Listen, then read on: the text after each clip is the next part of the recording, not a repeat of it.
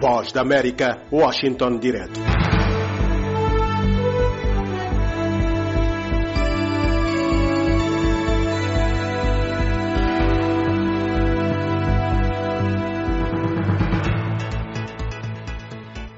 Em mais um dia de convenção do Partido Republicano, o vice-presidente Mike Pence disse aos eleitores na noite de quarta-feira que não estarão seguros na América de Joe Biden, atacando o candidato presidencial democrata como um parceiro voluntário daqueles que querem reduzir o financiamento da polícia.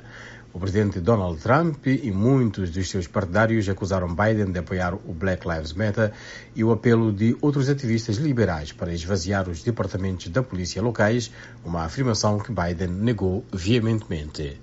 Pence aceitou formalmente a nomeação para um segundo mandato como segundo em comando de Trump se eles ganharem a reeleição em 3 de novembro.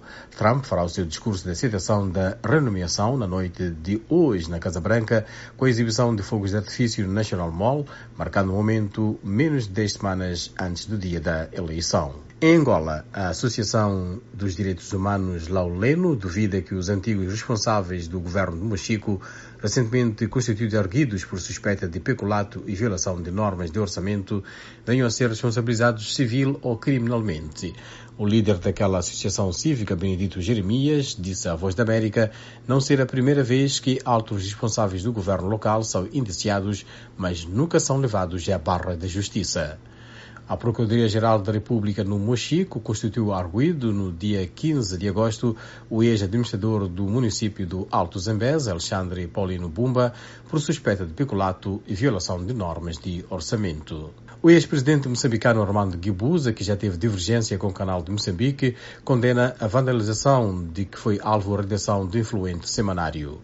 Nós não lutamos pela independência para queimar jornais. Nós defendemos a liberdade e trabalhemos para que essa liberdade permaneça, disse Gibuza. Mas o político e especialista em relações internacionais, Mohamed Yassin, diz que com estas afirmações Gibuza está a mandar um recado para quem está no poder de que isto, o incêndio, não deve ser permitido e para, no mínimo, trazer uma resposta. A falha na resposta, diz Yassin, pode colocar a liderança do país no iminente risco de ser conotado com quem livianamente autorizou a vandalização do canal de Moçambique. A Ilha do Fogo, em Cabo Verde, já tem capacidade de realização de testes da Covid-19, disse o Ministro da Saúde. O equipamento foi oferecido pela cooperação portuguesa. O Ministro Arlindo do Rosário disse que é um gesto importante que vai ajudar a reduzir o tempo de espera de resultados de testagem. Em conferência de imprensa conjunta esta quinta-feira em Bissau, a Ordem de Jornalistas e a direção da Rádio Capital anunciaram a retoma de programas e serviços noticiosos da rádio um mês depois da sua destruição. O atraso na investigação e destruição da Capital FM demonstra que há um regime autoritário na Guiné-Bissau que não pode conviver com a notícia, disse António Nhanga, bastonário da Ordem de Jornalistas.